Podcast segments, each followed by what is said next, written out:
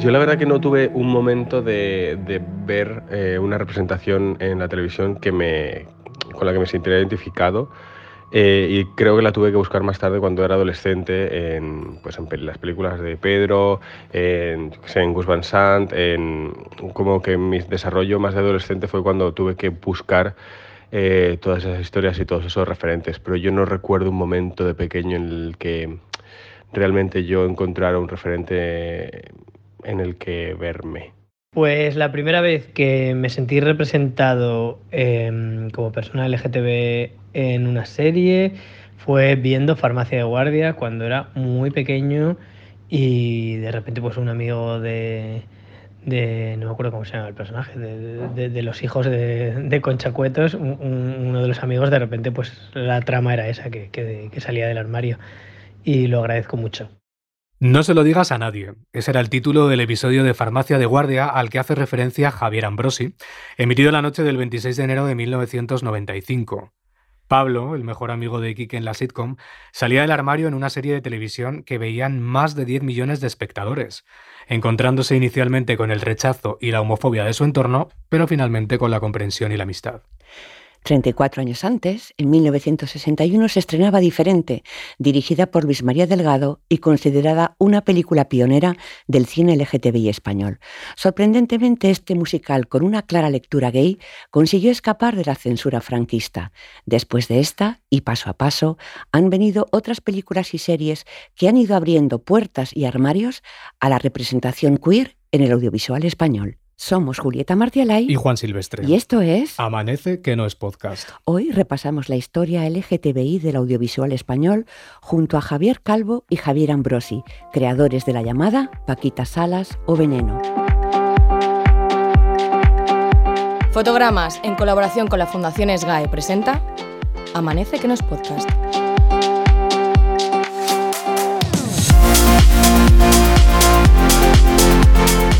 Pero tú crees que puedo seguir aguantándole. He intentado ayudarle, aconsejarle, y ya ves. Exageras. Debes tratar de comprenderle. Porque le comprendo, ya no le disculpo. Él ha hecho lo posible por cambiar pero la verdad es que ha sido un fracaso. Cuando la película diferente llegó a los cines en 1961, en una España donde todavía se aplicaba la ley de vagos y maleantes a los homosexuales, a algunos críticos les pareció que lo importante de la película era el ballet y que lo demás era una representación tópica de las vidas extravagantes del artisteo.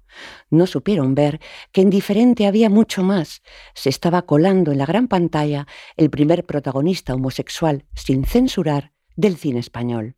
Por suerte, no supieron verlo tampoco los censores franquistas, la historia de este hombre que rompe con los valores tradicionales de su familia para entregarse a la vida apasionada, el teatro y la danza, consiguió burlar a la dictadura. Y fue en parte gracias al estatus del bailarín y coreógrafo argentino Alfredo Alaria, que además de protagonizar el musical, lo firmó en calidad de codirector. Sabiendo que determinadas imágenes jamás pasarían el corte de la censura, Delgado y su montador decidieron tirar de juegos visuales e ingeniosas metáforas para contar la homosexualidad y con ello inauguraron un nuevo cine español donde los personajes abiertamente LGTBI tenían cabida. El camino abierto por diferente lo transitaron después otras películas pioneras como Mi querida señorita, estrenada en 1972 y dirigida por Jaime de Armián. El cineasta y su co-guionista, José Luis Borau, estuvieron años cocinando la idea para esta película transgresora, hasta dar con una versión del guion que, curiosamente, también pasó sin problemas el corte franquista. Los censores solo quitaron un desnudo femenino una vez la historia ya estaba rodada pero a quien sí tuvieron que convencer fue al protagonista, a José Luis López Vázquez, que interpreta en la película a Adela, un personaje con una complicada y ambigua relación con el sexo y el género. Es que hay un problema, padre. Yo me afeito. ¿Qué? ¿Qué me afeito? Empecé cuando tenía 17 años y ya no me pude parar. No sé si soy una mujer normal. En su momento, Fotogramas definió Mi querida señorita como una película española insólita en nuestra circunstancia. Y lo es por varios motivos, por su tema, por su enfoque y por su calidad.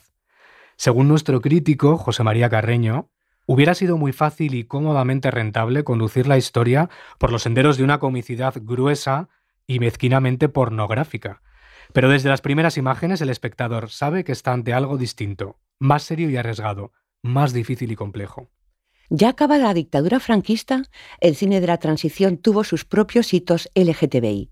En 1977 se estrenaron A un Dios desconocido, de Jaime Chavarri y Elías Querejeta, sobre un hombre homosexual relacionado con García Lorca, y Me siento extraña, una historia lésbica dirigida por Enrique Martí Maqueda y protagonizada por Rocío Durcal y Bárbara Rey.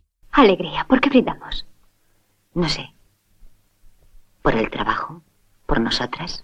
Un año después llegarían a los cines otras dos películas imprescindibles del cine español LGTBI, ambas protagonizadas por José Sacristán, El diputado de Eloy de la Iglesia y Un hombre llamado Flor de Otoño, dirigida por Pedro Lea. Porque siempre es bueno decir la verdad. La verdad, no le echas tu cara, nena. Me gustaría saber qué dirían de ti si supieran la verdad. Si supieran que eres un maricón. Mi vida particular no le interesa a nadie, no tienen por qué enterarse. Pues imagínate que se enteran. La importancia de estas películas pioneras llega hasta Pedro Almodóvar, quien en Dolor y Gloria, el homenaje del director manchego a su propia formación cinéfila, coló un cartel de diferente.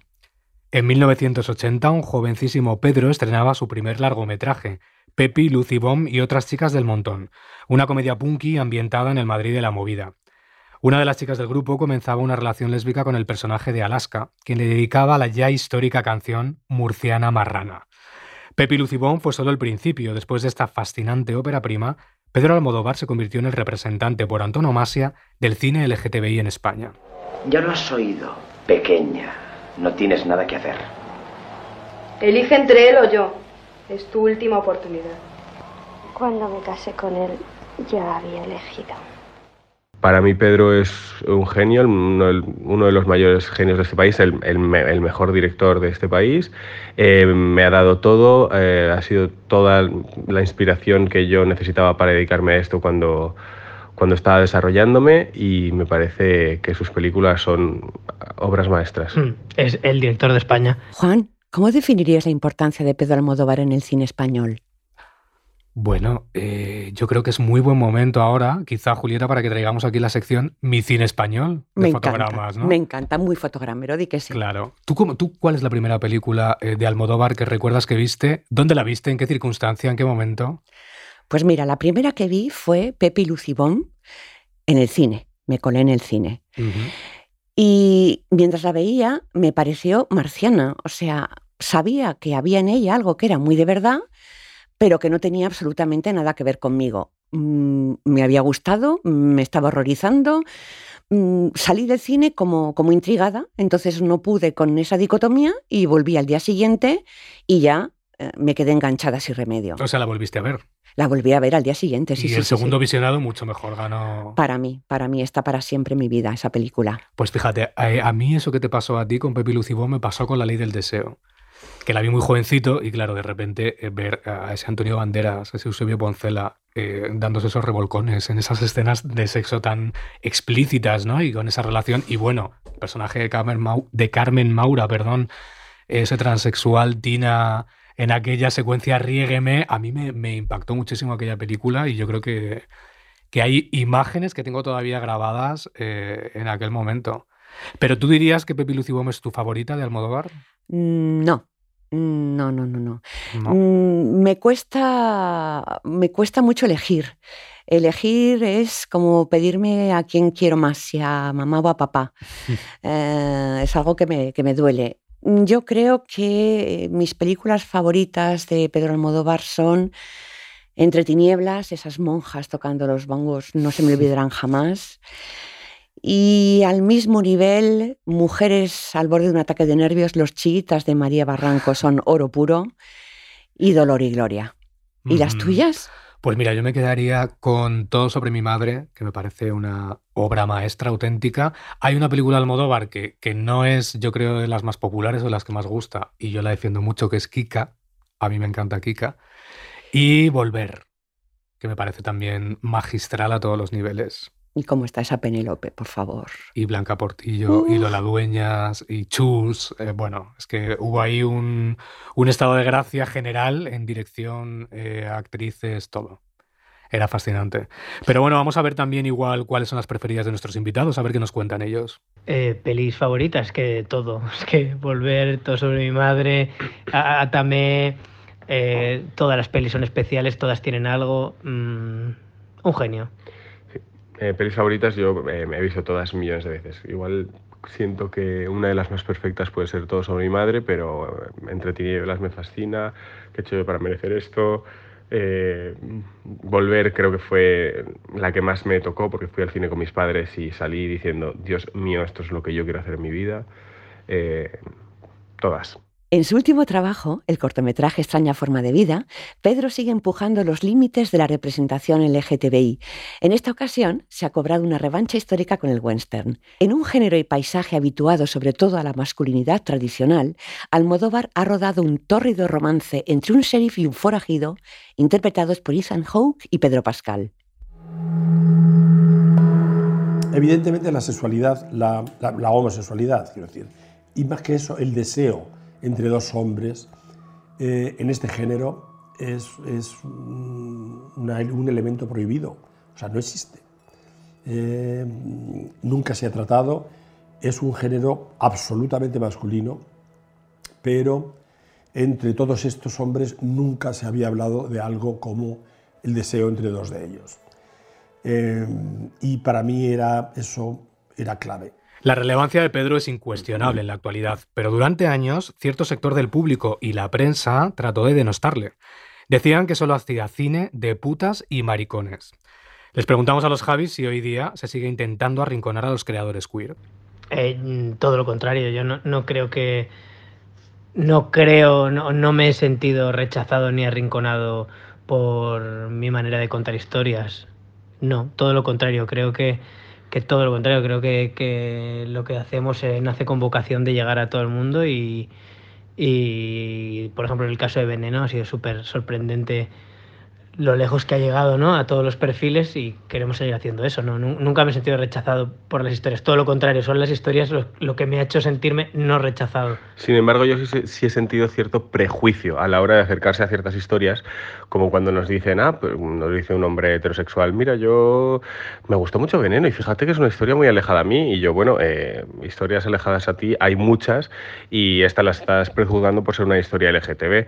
Entonces, sí que a lo mejor hay cierto prejuicio a la hora de acercarse a esas historias, pero, pero siento que, por ejemplo, con Veneno hemos conseguido que todas esas personas que, o muchas de esas personas que se acercan, eh, descubran que, que hablan más de ellos y ellas mismas de lo que creen, porque son historias de seres humanos. Y sienten sobre sus hombros el peso de la responsabilidad de tener que mostrar al colectivo en pantalla. Pues ser autor visiblemente gay con trabajos donde lo queer está muy presente no me da ningún sentido de responsabilidad hacia el colectivo todo lo contrario, me da un sentido de, propósito, lo cual aligera, lo cual aclara por qué se dedica uno a, lo que se dedica. Es decir, que lo que hacemos no es por un sentido de responsabilidad, aunque luego el hecho sea responsable, sino por un sentido de, quienes somos, de, nuestra propia naturaleza como personas y como, creadores. Pero sí que es verdad que que al representar un colectivo tan grande y, al, contar historias eh, tan complejas, sí que hay un intento de hacer las cosas bien, ¿no? Como hay en Veneno hemos querido investigar y hemos hablado con muchas personas y creo que eso sí es una manera de responsabilidad, ¿no? Como, como esa, en ese propósito también está el, el querer, querer representar bien las historias que contamos, ¿no? Con diversidad y con compromiso. Tanto Javier Calvo como Javier Ambrosi, antes de ser reconocidos creadores de ficción, empezaron su carrera en el audiovisual, pero como actores. Calvo lo hizo con física o química y un personaje, Fer, que era el chico gay de la pandilla, todo un referente para los adolescentes de los 2000. A ver, claro, yo cuando hice, cuando hice físico-química, yo tenía 16 años y mm, yo estaba absolutamente en el armario e incluso ni siquiera yo mismo sabía exactamente eh, pues, quién era. Entonces, eh, yo recuerdo que, sobre todo, lo, más que responsabilidad, sentía mucho miedo. Eh, incluso dentro de mí había una parte que deseaba que la serie tampoco la viera mucha gente para que mucha gente no pudiera pensar que yo, que yo era gay.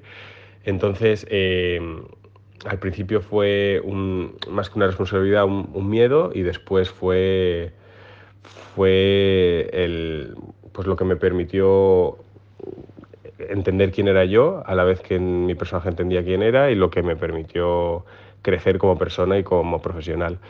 Entonces, bueno, pues para mí fue todo. Pero antes de Fer, otros referentes abrieron camino.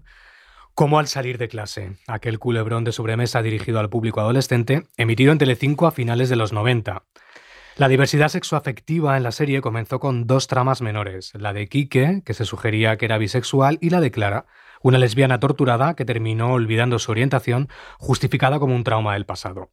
Sin embargo, fue Alejo Sauras quien interpretó a Santi, el personaje que marcaría a toda una generación. Santi entiende, se dijo, y todo el mundo lo entendió también. Después conoció a Rubén, encarnado por Bernabé Fernández, y ambos protagonizaron el primer beso gay de nuestra televisión. Tras ello, además, su relación siguió con normalidad. No fue fácil conseguirlo para los guionistas de la serie, que se enfrentaban a las reticencias de los ejecutivos de las cadenas. En Aquí no hay quien viva conocimos a Mauri y Fernando, y después a Bea, Ana o Raquel, gays, lesbianas y trans, pero sus creadores también encontraron resistencia por parte de quienes mandaban, como recuerda la directora Laura Caballero. Cuando estábamos a punto de empezar a grabar eh, Aquí no hay quien viva, allá por la primavera de 2003, eh, los directivos de la cadena vinieron a conocer los decorados. Les estábamos haciendo un tour por, todas, eh, por todos los sets y todo les parecía genial hasta que llegaron a la habitación de Fernando y Mauri y descubrieron una cama de matrimonio. Les cambió la cara, nos miraron y nos dijeron, no, no, no, no, no, estos personajes tienen que dormir en dos camas de 90. Vamos, como Epi Blas. Alberto y yo nos miramos, nos entró la risa y dijimos, eh, es la pareja más estable y más bonita eh, de toda la serie y obviamente duermen juntos en una cama de matrimonio. Hubo bastante polémica y de hecho estuvieron una semana planteándose si aquello iba adelante o no. Menos mal que nos mantuvimos firmes en nuestra decisión y conseguimos que Fernando y Mauri durmieran juntos, como cualquier pareja que se quiere. Tío Willy con Andrés Pajares, Maca y Esther de Hospital Central, Diana de Siete Vidas o las presas de Vis a Vis son otros referentes LGTBI importantes de nuestras series. Para los Javis fueron estos. A ver, mi referente televisivo que, me marcó y que, que, me parecía un icono de libertad, de diversión, de inteligencia siempre fue Boris. La verdad, le veía y decía, ostras, eh, qué, tío, ¿no? Qué manera de salir de todo, qué qué manera de hablar, qué manera de, ser frívolo pero profundo em, y siempre libre y auténtico.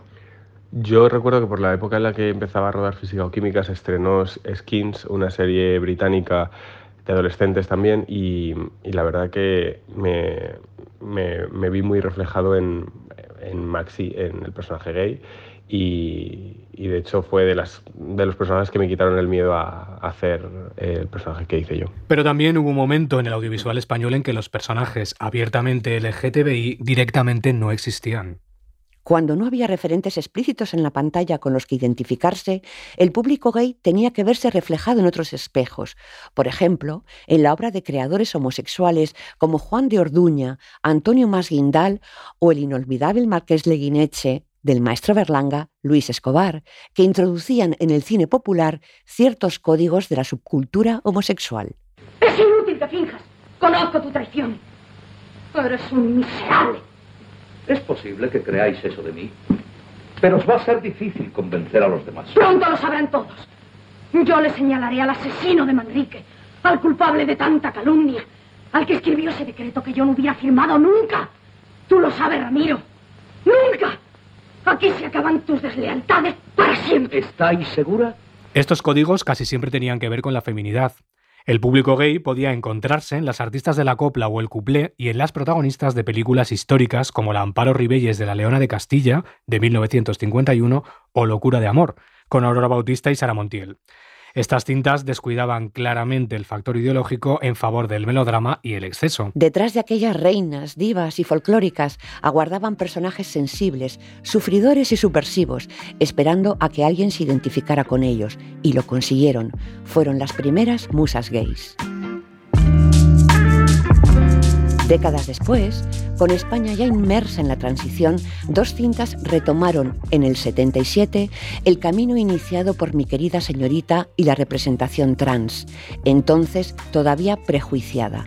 Fueron Cambio de sexo de Vicente Aranda y El transexual de José Jara, siendo la de Aranda la más conocida y, entre otras cosas, por un desnudo integral de Viviana Fernández que dio mucho que hablar. Desde entonces y durante las décadas de los 80 y 90, las historias LGTBI fueron transitando desde lo underground hacia lo mainstream. Al fin y al cabo, Pepi Lucibom y otras chicas del montón de Almodóvar no dejaba de ser una cinta alternativa de bajo presupuesto. En los márgenes estaban también otras como Gay Club de Ramón Fernández, otras El Cristal de Agustí Villaronga, con su perturbadora relación erótica entre un ex nazi y su cuidador. ¿Quedaste con Lucas en el karaoke? ¿Eh? ¿Quedaste con él? ¿Quedaste con él? No quedé con él. Entonces, ¿qué pasó? Vino por su propia voluntad. ¿Y qué quería? No te lo puedo decir. Es un asunto entre Lucas y yo. ¡Te mato! ¡Te mato! Perdona bonita, pero Lucas me quería a mí, de Félix Sabroso y Dunia Ayaso, y Más que por frenesí, de Albacete, Menques y Miguel Bardén, fueron dos comedias de finales de los 90 de enorme éxito en taquilla, que aunque no escatimaban en clichés sobre el colectivo, llevaron a la pantalla una versión más ligera y festiva de la experiencia LGTBI. Su estela la seguirían después otras comedias como Cachorro de Miguel Albaladejo, 20 centímetros de Ramón Salazar, Los novios búlgaros de Eloy de la Iglesia o Chocatown de Juan Flan. ¿Por qué se lo has dicho? ¿Que, que estamos juntos? Sí. ¿Por qué? No, ni se lo he dicho ni se lo he dejado de decir, Alberto. No. No. Se lo has dicho. En el 99, Gerardo Vera y Ángeles González Sinde propusieron con Segunda Piel una historia de amor sobre un hombre casado que inició una relación con otro hombre. En la revista Fotogramas de abril de aquel año, Javier Bardem, uno de sus protagonistas, señalaba No habrá risitas tontas. La homosexualidad está enfocada aquí desde la naturalidad de las cosas, sin frivolidades ni adornos, sin estridencias, con un tono muy normal. Entiendo que pueda despertar morbo, pero Jordi y yo no somos Tom Cruise y Brad Pitt. Y no, no eran Tom Cruise y Brad Pitt, pero sí era la primera vez que dos actores españoles, consagrados y heterosexuales, daban vida a dos homosexuales en un producto mainstream de estas características. Claro que existía, si no morbo, al menos expectación, tal y como recogía nuestra revista, que decía, el propio realizador reconoce que cuando rodaron el primer beso entre ambos flotaba una cierta incomodidad en el ambiente. Todos tenemos que vencer tabúes. Hay códigos de comportamiento a los que nadie es impermeable. ¿Ya me he separado? No. Pues claro que te has separado, Alberto. ¿Tú crees que alguna mujer va a querer vivir con, con un maricón? Es que, mira, hasta en eso has tenido suerte. Una vez más, nosotros te hacemos el trabajo sucio. Ya no tienes que dejarla a ella. Ella va y te deja a ti. Tú ya sabías cómo soy. No, yo no sé nada de cómo eres porque no me dejas verlo. Pero a ver. ¿No te basta? ¿Con las cosas tal y como están? ¿No te basta? En la historia de nuestro cine, la homosexualidad masculina ha tenido mucha más presencia que la femenina y que otras letras del colectivo.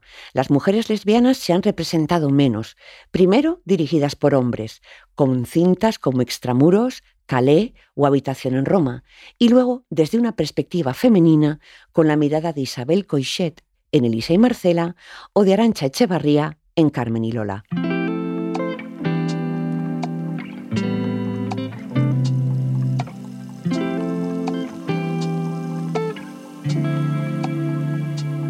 Como veis, la historia de España es muy rica en ficciones LGTBI, pero también ha habido documentales que han retratado las vivencias de las personas queer en nuestro país. Uno de los ejemplos más recordados y relevantes es Ocaña Retrato Intermitente, de 1978. Ser macho es, es no sé cómo decirlo, es, no, no, no, bueno, no me acuerdo la palabra, pero ser macho es mejor o es, es, es, es lo natural y es lo normal que dice la sociedad. El macho es lo natural el hombre que va con el, con el hombre, ya estoy cargando un poco el rollo este de la homosexualidad, porque tampoco creo en los homosexuales, ni, ni- yo lo único que creo en las personas, y que yo creo que el, el, el que tú vayas con un hombre o con una mujer no te tienen por qué poner un letrero y ahí estés así y estés asado. Esta es solo una de las muchas reflexiones que lanzaba en la película de Ventura Pons el transformista José Pérez Ocaña, todo un icono de la resistencia sexual y de género contra los estertores de la dictadura. Ocaña regala esta frase a la cámara sentado en un rincón de su bardilla de Barcelona, desde donde se dedicó a la pintura y al activismo, primero durante el franquismo y luego en la transición, aunque la ley de peligrosidad social seguía en vigor. Va vestido entre rejoneador y drugo de la naranja mecánica, pero era habitual verlo por la calle también caracterizado de folclórica con gafas de sol, de virgen o de flamenca con el pene por fuera del vestido. Pons, que luego rodaría otras películas LGTBI como Caricias o Amicamat, debutó con este moderno retrato de Ocaña.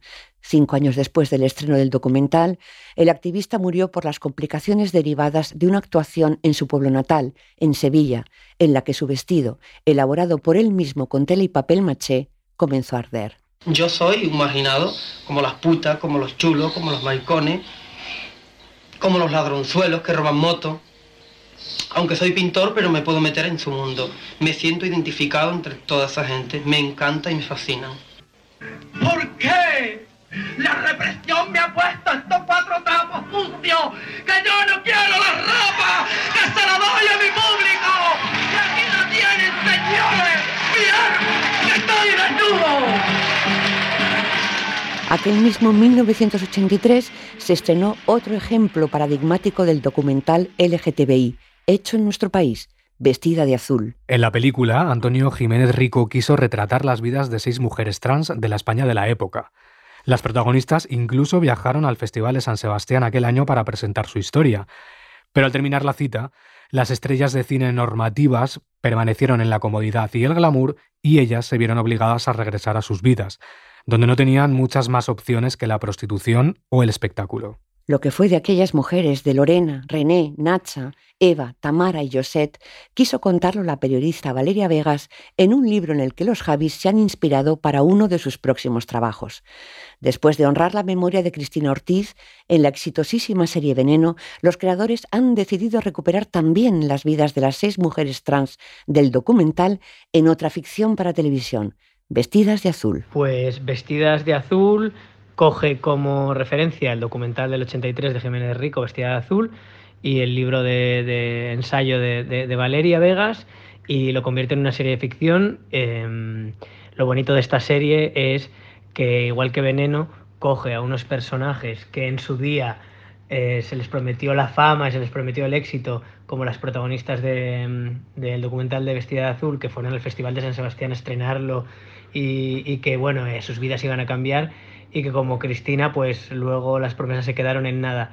Entonces, eh, lo que queremos hacer con Vestidas de Azul es coger a esas figuras que se quedaron en el olvido, a esas pioneras que lucharon mucho y que dieron mucha visibilidad y, darles el lugar que se merecen en una ficción mainstream que las, que las eleve. Uno de los momentos más icónicos de Veneno tenía lugar en el penúltimo episodio, durante la presentación del libro de Valeria Vegas. Cristina escucha la versión de Always on My Mind de The Pet Shop Boys en la discoteca y sale a bailar, mientras vemos a todos los actores y actrices que la han interpretado. Era muy importante contar con esta canción y no otra para la escena, ya que era la favorita de Cristina Ortiz. Pero, ¿es fácil conseguir los derechos de un tema tan mítico para una serie? Nos responde Marta Tarín, responsable de socios de Sky Audiovisual. La dificultad para conseguir los derechos de un tema tan mítico como puede ser Always on My Mind de Pet Shop Boys depende de muchos factores. El proceso habitual que se suele seguir es el siguiente. Las productoras de obras audiovisuales eh, se dirigen a SGAE para pedir autorización para sincronizar la obra musical en un audiovisual. Se entiende por sincronización la reproducción de una obra musical en una obra audiovisual. Si la pieza musical forma parte del repertorio de SGAE, entonces nosotros contactamos con el titular de los derechos, el autor o el editor, para que autorice o no esa sincronización. En el caso de que la autorice, pues entonces les pedimos que nos detallen las condiciones económicas y después esta información se la trasladamos a las productoras. Cuando ya se trata de obras que están editadas, se les facilita el contacto de la editorial para esa obra. Los precios los fijan las propias editoriales. En el caso del popular tema de Peso Boys, la obra está editada por dos editoriales, Peer Music y Sony por lo que habría que contactar con ellos y consultarles las cantidades que solicitan. Los importes dependen de muchas variables, la relevancia de la obra, la duración, el formato de la obra audiovisual, si es documental, un largo, un corto, y su ubicación en la obra. Si, por ejemplo, la canción aparece en los créditos finales, el importe es mayor que si se usa en una secuencia. Veneno supuso una primera oportunidad para muchas actrices trans que demostraron su valía, entre ellas Isabel Torres, quien no pudo continuar la que podría haber sido una brillantísima carrera. El prejuicio de la profesión le cerró las puertas antes de Veneno y después Desafortunadamente, una enfermedad acabó con su vida. Nos queda disfrutar de su encarnación de Cristina Ortiz y soñar con lo que pudo ser.